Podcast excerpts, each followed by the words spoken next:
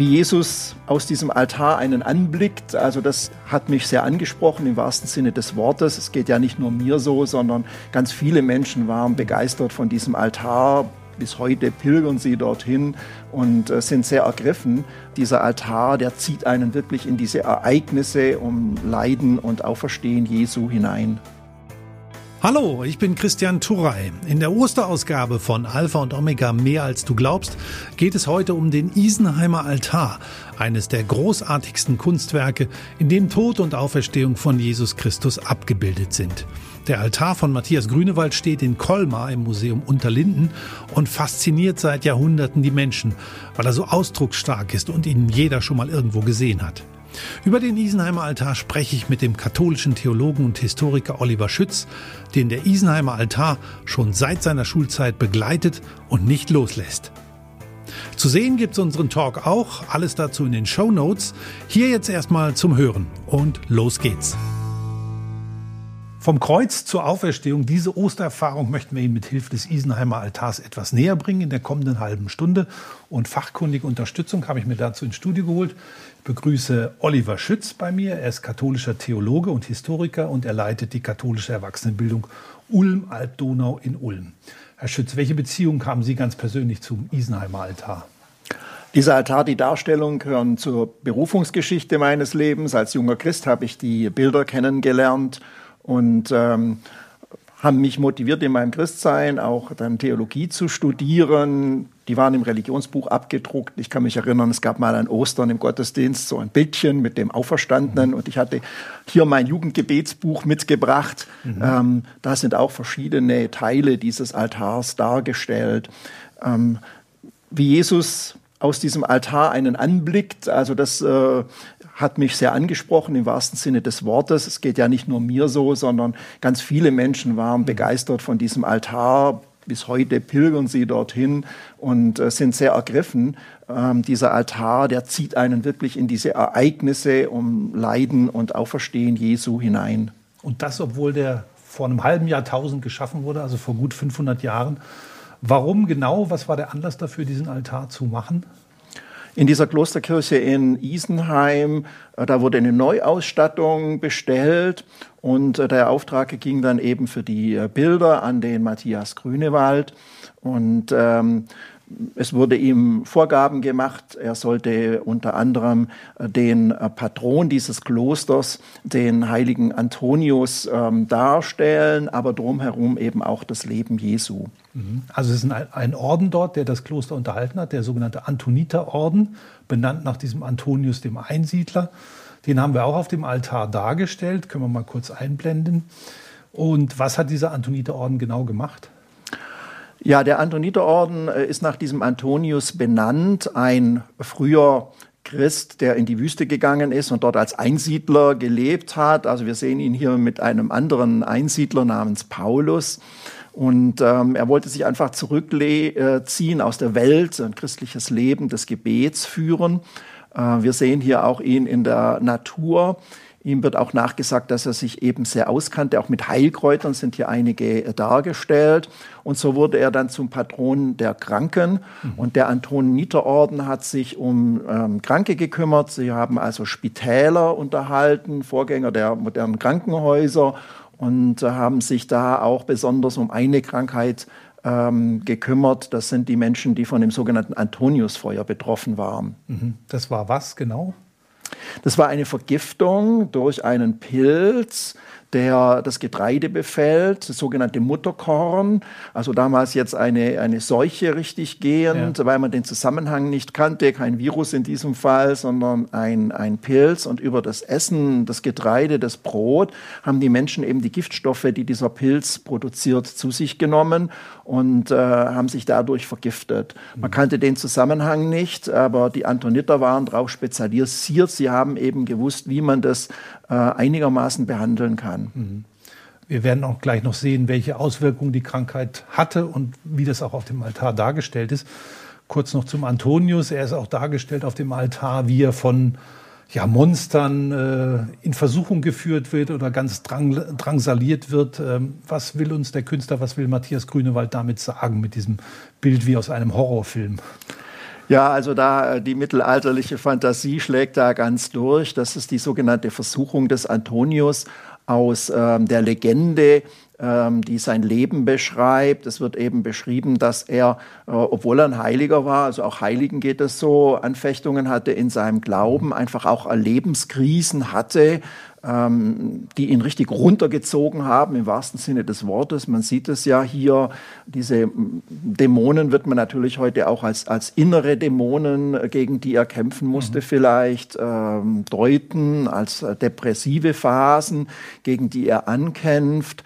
Er stellt dann die Frage aus seinem Glauben heraus. Es ist da unten in der Ecke auf einen kleinen Zettel geschrieben. Das hat der äh, Maler aus der Legende herausgenommen. Diese Frage des Antonius, wo bist du, Jesus? Warum lässt du mich in diesem Leid allein? Und in der Legende bekommt er dann die Antwort von Jesus und sagt, du bist nicht allein, ich bin bei dir.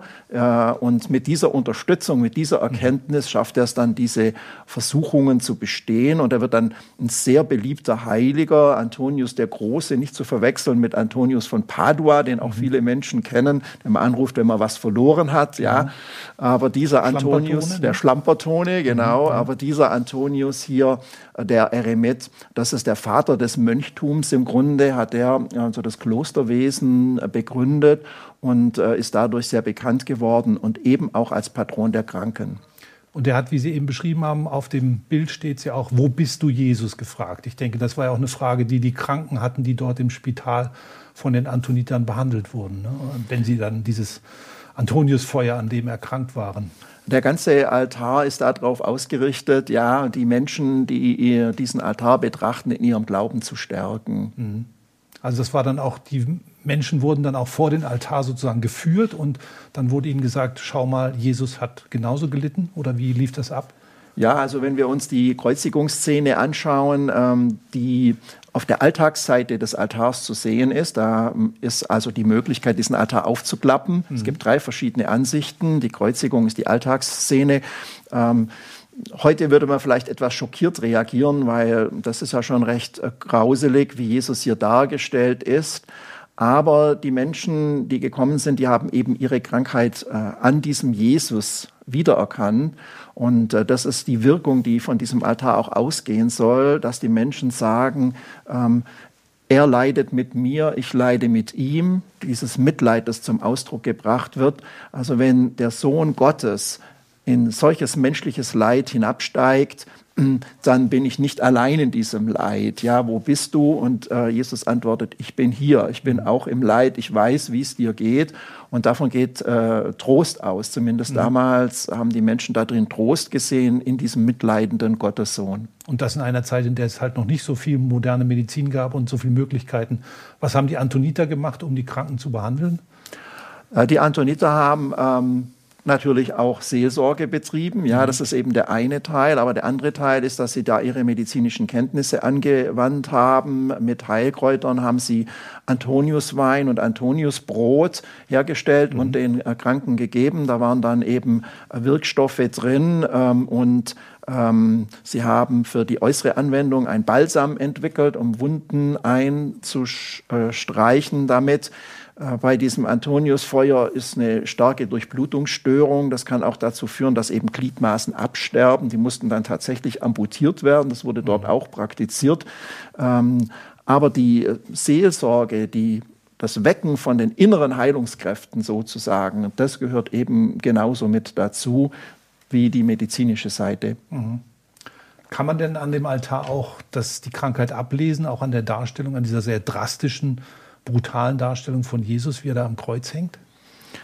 Also es gibt da Hinweise drauf. Äh, wir sehen eben diesen sehr geschundenen Körper, auch die Verfärbung des Körpers, dieses Grünliche, das eintritt, wenn da Durchblutungsstörungen mhm. sind. Dann ist die Haut nicht mehr so rosig. Wir sehen diese Enge auch im, im Oberkörper, diese Luftnot, die eintritt, auch in die blauen Lippen bei ihm. Und ähm, insgesamt ähm, ja, ist es schon ein, ein erschütterndes Bild des Leidens. Mhm.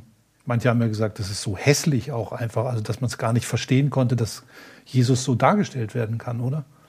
Ja, das ist natürlich äh, die eine Seite. Wir werden dann gleich noch die andere Seite angucken des Lebens Jesu. Aber für Menschen, die eben in einer schweren Not sind, in einer schweren Krankheit, ähm, war das tatsächlich eben ein Trost zu sehen. Ähm, Gott schwebt nicht über den Dingen und, und interessiert sich nicht für mein Schicksal, sondern steigt hinab äh, und wird Mensch und durchleidet alles so wie ich auch. Also geteiltes Leid ist in dem Fall tatsächlich auch halbiertes Leid. Also es geht ihm genauso dreckig und so schlimm bis hin in den Tod, wie es mir gerade geht. Ja. Mhm. Ganz bekannt sind ja auch an dem Kreuzigungsbild hier die Hände von Jesus, durch die große Nägel geschlagen sind. Was sagen die Hände speziell aus? Ja, also diese Hände sind zum einen etwas verkrampft. Auch das vielleicht ein Hinweis auf diese Erkrankung mit dem Antoniusfeuer. Es ist ein, ein Brennen, daher kommt auch der Name und ein Krampfen dann.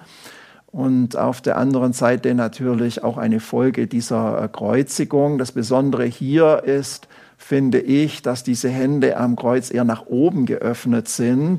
und sonst eher nach vorne zeigen und insgesamt Jesus so die Hände zum Himmel streckt, so wie vielleicht ein Kind, äh, das äh, den Eltern, ja, wenn es gefallen ist, äh, die Hände entgegenstreckt. So streckt also Jesus hier in seinem Todeskampf die Hände seinem Vater Gott entgegen. Und das ist ja auch die Haltung, ähm, die im Grunde übergehen soll auf die Menschen, die den Altar betrachten, dass sie äh, auch auf Gott verwiesen werden. Die Frage, die sich ja viele Menschen auch an Karfreitag oder an anderen Tagen stellen, ist, für wen ist Jesus gestorben eigentlich? Also ist er, wie es mal heißt, für unsere Sünden gestorben? Ist er für meine ganz persönlichen Sünden gestorben? Was würden Sie da antworten? Das ist natürlich die klassische Antwort. Ähm, für mich wichtig ist, wenn man in die Ereignisse um den Tod Jesu ähm, reinschaut in der Bibel, dass Jesus eigentlich für seine Botschaft gestorben ist. Ja, also Jesus hat ähm, äh, eine neue Herrschaft Gottes verkündet. Er hat Befreiung äh, der Menschen, vor allem der Unterdrückten verkündet. Er hat sich den Armen zugewandt. Er hat sich auch den Frauen zugewandt, äh, denen, die ausgestoßen sind. Kranken hat er sich zugewandt. Und die Menschen haben in ihm ähm, den Messias, äh, griechisch Christus, erkannt. Und ähm, das ist also der angekündigte Nachfahre Davids, der kommen soll, um das Volk zu befreien von der Fremdherrschaft. Das waren damals die Römer. Das hat eine politische Dimension gehabt. Mhm.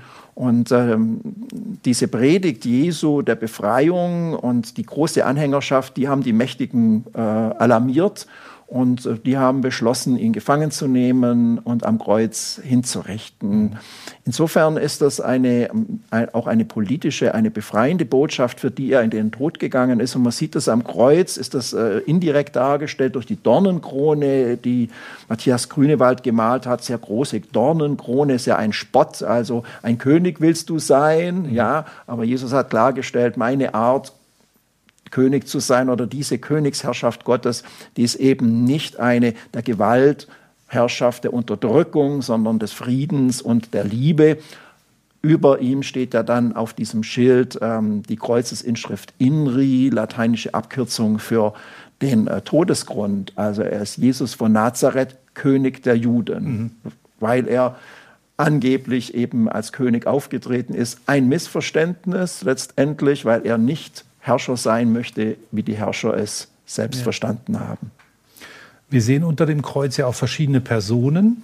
Können wir auch nochmal anschauen. Hier auf einem Bild links ist Maria, die Mutter von Jesus, dann Johannes, der Lieblingsjünger, der sogenannte, kniend daneben Maria Magdalena und rechts dann Johannes der Täufer und ein Lamm.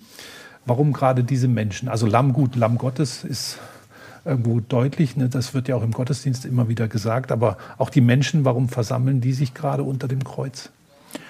Auf der linken Seite diese Dreiergruppe, das sind tatsächlich Personen, die auch in den Evangelien genannt werden im Zusammenhang mit der Kreuzigung. Also der Johannes wird ja von Jesus äh, gebeten, sich um seine Mutter zu kümmern. Ähm, am Kreuz noch sorgt Jesus dafür nicht, dass, äh, dass seine Mutter versorgt wird, die ja hier in Ohnmacht fällt. Wir wissen aus Vorzeichnungen, Grünewald hatte das so geplant, erst, dass die da einzeln stehen, aber dann hat er das äh, doch noch viel ausdrucksvoller gemacht. Also das ist eben das Geniale hier an diesem äh, Altar, wie er Gefühle ausdrücken kann. Und hier diese Ohnmacht der Mutter auch in diesem weißen Tuch, das sie trägt und dann die Fürsorge äh, des äh, Jüngers, der sie da auffängt fängt mit seinem Arm. Ähm, das äh, finde ich, das ist wirklich sehr gelungen. Das ist sehr persönlich. Auch dann Maria Magdalena, wie sie unten wirklich ähm, händeringend mhm. ja, äh, dieser äh, Situation ausgeliefert ist. Interessant ist auch, was man nicht sieht. Ja, sonst sind bei Kreuzigungen ja noch viel mehr Personen. Das sind Soldaten, mhm. das sind die Schächer, die mit Jesus gekreuzigt werden. Äh, Grünewald reduziert das sehr. Äh, der Hintergrund ist einfach dunkel. Auch das heißt im Evangelium, dass ja im Todesmoment Jesu, dass eine Dunkelheit war, also das Licht, das in die Welt gekommen ist. Äh, Jesus als das Licht der Welt äh, scheint zu erlöschen. Und ähm, trotzdem fällt hier auf diese Hauptpersonen ein Licht. Und dann gibt es noch Johannes den Täufer rechts und der ist besonders interessant, denn neben seinem Kopf gibt es auch eine, noch eine lateinische Inschrift, die kann man vielleicht gar nicht so auf den ersten Blick sehen. Wir haben sie jetzt noch mal ein bisschen rausgeholt extra. Was steht da und warum steht es da? Ja, da steht, ähm, dieser, also dieser Jesus muss größer werden, ich muss aber kleiner werden. Das spielt natürlich darauf an, dass äh, der Täufer der Vorläufer Jesu war, der letzte Prophet, der Jesus angekündigt hat und äh, den Leuten gesagt hat, ihr müsst jetzt nicht mehr mir nachlaufen, sondern müsst ihm nachfolgen. Das ist unhistorisch, weil zum Zeitpunkt des Todes Jesu ähm, war der Täufer auch schon hingerichtet, äh, auch er, weil er sich mit den Mächtigen angelegt hat. Ähm, das heißt also, der ist wohl hier aus einem anderen Grund reingemalt worden. Ähm, die Bedeutung liegt auch hier vielleicht in seinem sehr langen Deutefinger. Ja, mhm. also er deutet dieses Geschehen und äh, er bedeutet auch uns, dieser muss größer werden. Das ist eine Botschaft auch an die Betrachter. Darum ist ja dieser Text da geschrieben, wie in einer Sprechblase fast schon, und sagt uns auch, schaut auf ihn, schaut auf Jesus, äh, richtet euch an ihm aus, ja, nehmt euch selbst zurück, mhm. ja, macht Platz für ihn. Werden. Er muss größer werden, auch in euch. Und ein anderer Ausspruch des äh, Täufers ist ja, seht ihn, das Lamm Gottes, also ein Opferlamm, das keinen Widerstand leistet, ein, ein friedliches Tier, das sein Leben gibt für andere. Seht das Lamm Gottes. Und diesen Satz hat er dann eben nicht hingeschrieben, sondern in diesem Osterlamm dargestellt. Der Altar bleibt aber nicht bei der Kreuzigung stehen. Sie haben es ja auch schon erwähnt. Er bringt auch das im Bild, was am dritten Tag nach der Kreuzigung geschehen ist, nämlich die Auferstehung. Jesus ist auferstanden von den Toten. Macht das auch für Sie den Isenheimer Altar so besonders und so beeindruckend? Ja, also das finde ich wirklich eine herausragende Darstellung. Übrigens genau auf der Rückseite der Kreuzigungstafel. Mhm. Also wenn man die umklappt. Zwei Seiten einer Medaille. Sozusagen. So ist es, ja. Und der christliche Glauben geht eben nicht ohne Ostern. Also man kann nicht am Karfreitag stehen bleiben. Mhm. Für manche Leute ist das vielleicht ein bisschen kitschig, ja, dass es ein Happy End geben soll und auch gibt. Und für manche Leute sind auch diese Farben etwas kitschig. Das war auch ein Schock da in der damaligen Zeit. Ähm, das hat auch wiederum Künstler der äh, Moderne, die Expressionisten sehr angesprochen, diese Farbe. Aber das ist eben hier das Besondere an, an dieser Darstellung, wie er hier Ostern umsetzt. Mhm. Wir können das strahlende Auferstehungsbild auch nochmal im Zusammenhang anschauen. Das ist nämlich der ganze Altar dann aufgeklappt. Da geht es links, Verkündigung an Maria mit dem Engel Gabriel. Und dann kommt die Geburt von Jesus in einer sehr prächtigen Umgebung, also keine, keine Krippe oder sowas sondern sogar äh, sehr prächtig und dann auch sogar mit Waschzuber und mit einem Nachttopf, damit man sieht, Jesus war wirklich Mensch, also er musste auch aufs Töpfchen gehen von Anfang an. Und dann daneben die Auferstehung. Also eigentlich das ganze Leben von Jesus, 33 Jahre, in drei Bildern. Ne? Das ist eigentlich schon. Ja, und eigentlich nichts dazwischen, also zwischen mhm. Geburt und äh, Kindheit und ja. dann Auferstehung, oh. zumindest mal auf dieser Seite des Altars nichts dazwischen. Auch hier ist wieder eine Botschaft natürlich drin, und zwar eine doppelte Bewegung. Zum einen der Abstieg. Wir sehen das also, wie ähm, der Heilige Geist auf Maria herabsteigt. Der Engel Gabriel zeigt darauf, auf mhm. diesen Vorgang. Wo kommt denn dieses Kind her? fragt Maria. Ja? Und äh, der Engel sagt ihr äh, vom Heiligen Geist. Also es ist der Abstieg und dann sieht man eben, Gott ist Mensch geworden in diesem kleinen Kind. Mhm. Menschlicher geht es ja nicht mehr, als ein Säugling zu sein. Ähm, allerdings schon in zerfetzte Windeln gewechselt. Etwas seltsam, weil ähm, das Tuch Marias ist doch sehr prächtig, wie Sie mhm. gesagt haben. Aber diese zerfetzten Windeln, die sehen wir dann nachher im Lendentuch Jesu an der Kreuzigung. Also das Leid, das in diesem Leben dann am Schluss stehen wird, das ist schon angedeutet. Und dann geht aber die Bewegung wieder nach oben, die Auferstehung. Mhm. Also eine ganz typische christliche Überzeugung. Äh, Gott wird Mensch kommt herab zu uns und steigt dann wieder zurück in den Himmel. Mhm. Kann man auch sagen, das Bild rechts, also das Auferstehungsbild, fasst auch schon die Himmelfahrt mit ein, also Auferstehung und Himmelfahrt in einem Bild sozusagen? Ja, es sieht so aus. Ähm, die klassische Darstellung ist, dass Jesus aus dem Grab heraussteigt, mit einem Fuß draußen, mit mhm. einem noch drin. Und hier bei Grünewald, da schwebt ja der Auferstandene richtig gehend in den Himmel. Aber Himmelfahrt heißt ja nicht, er verschwindet jetzt im Weltall wie eine Rakete. Das äh, ist ja nicht die Vorstellung, sondern ähm, die Jüngerinnen und Jünger erleben ja, er bleibt. Mhm. Er ist da und er sagt ja selber, ich bin bei euch alle Tage bis ans Ende der Welt, wo zwei oder drei versammelt sind, da bin ich mitten unter ihnen. Also auf der einen Seite ist er nicht mehr derselbe. Wir sehen das an diesem Auferstehungsbild, wie er ja sich entmaterialisiert. Ja, also er löst sich ja ins Licht auf. Mhm. Und äh, auf der anderen Seite bleibt er aber. Ähm, er stellt sozusagen eine Verbindung her zwischen unserer Dimension und der Dimension Gottes, die wir dann als Himmel bezeichnen. In dem äh, Altar spielen Vorhänge eine große Rolle und mhm. Grünewald zieht die zur Seite und als Jesus stirbt, wird ja auch der Vorhang im Tempel zerrissen und dadurch wird Gott sichtbar. Also das ist hier auch eine Botschaft, das kann natürlich ein Künstler machen. Er will uns das sichtbar machen, äh, dass wir einen Blick erreichen können auf das Göttliche. Kann man denn einen auferstandenen Menschen oder einen auferstandenen Gott, Jesus, überhaupt darstellen irgendwie? Nur also in äh, anderen Religionen, im Judentum, im Alten Testament, auch im Islam ist ja verboten, Gott darzustellen, um ihn auch nicht zu vermenschlichen. Der Unterschied im Christentum ist natürlich, dass nach christlicher Überzeugung ja Gott selbst Mensch geworden ist und Jesus war ein Mensch, wie er genau ausgesehen hat, weiß er nicht, mhm. wissen wir heute nicht, aber er, er, war ein Mensch und deswegen ist er auch darstellbar. Jetzt ist natürlich die Herausforderung, wie stelle ich den Auferstandenen dar? Und ich glaube, dass sich Grünewald hier an einer anderen Szene in der Bibel orientiert hat, die sogenannte Verklärung. Jesus steigt mit seinen Jüngern auf den Berg Tabor und dann heißt es, dass er sich dort verwandelt hatte und sein Gesicht strahlte wie die Sonne. Da wird praktisch die Auferstehung vorweggenommen bei dieser Verklärung. Und genau das sehen wir hier. Also das hat Grünewald, äh, diese Idee hat er hier dargestellt. Es ist ja im Grunde ein erweiterter Heiligenschein, aber eigentlich fast schon die Sonne, die mhm. Ostersonne. Nach der Tradition der Bibel ähm, ist die Auferstehung früh am Morgen. Wir sehen im Hintergrund noch die Sterne am Himmel. Und so wie die Sonne aufsteigt und wie das Licht das Dunkel besiegt, so erhebt sich äh, Jesus Christus aus dem Grab und äh, strahlt selbst wie die Sonne. Das ist ihm also hier sehr gelungen. Ähm, der Auferstehungstag ist ja auch der Sonntag, der Wochentag. Ja, und äh, Ostern ist immer ein Sonntag. Also, und jeder Sonntag ist nach christlicher Überzeugung ein kleines Osterfest und deswegen wird dort ja auch immer Gottesdienst gefeiert. Was bedeutet die enge Verbindung von Jesus und der Sonne? Also Sie haben die Farben angesprochen, die ja diese prächtigen Sonnenfarben hier sind auf dem Bild. Ja, also die äh, Sonne ähm, wurde mit Jesus identifiziert. Das geht tatsächlich auch ein bisschen zurück auf die ähm, römische Religion. Dort gab es einen Sonnengott, den unbesiegten Sonnengott, mhm. und dessen Stelle hat dann äh, Jesus Christus eingenommen. Und äh, tatsächlich war das Fest dieses Sonnengottes am 25. Dezember und darauf hat man dann das Weihnachtsfest gelegt, mhm. sodass ähm, damit zum Ausdruck gebracht wird, ähm, weil es die Zeit der Wintersonnenwende ist, in das Dunkel des Winters kommt das Licht in der Form dieses äh, Jesus Christus und erstrahlt das Dunkel. Und da werden die Tage länger. Wir hatten das ja gerade bei dem Täufer also er muss wachsen. Von Jesu Geburt an wachsen die Tage. Und der Täufer sagt, ich muss kleiner werden.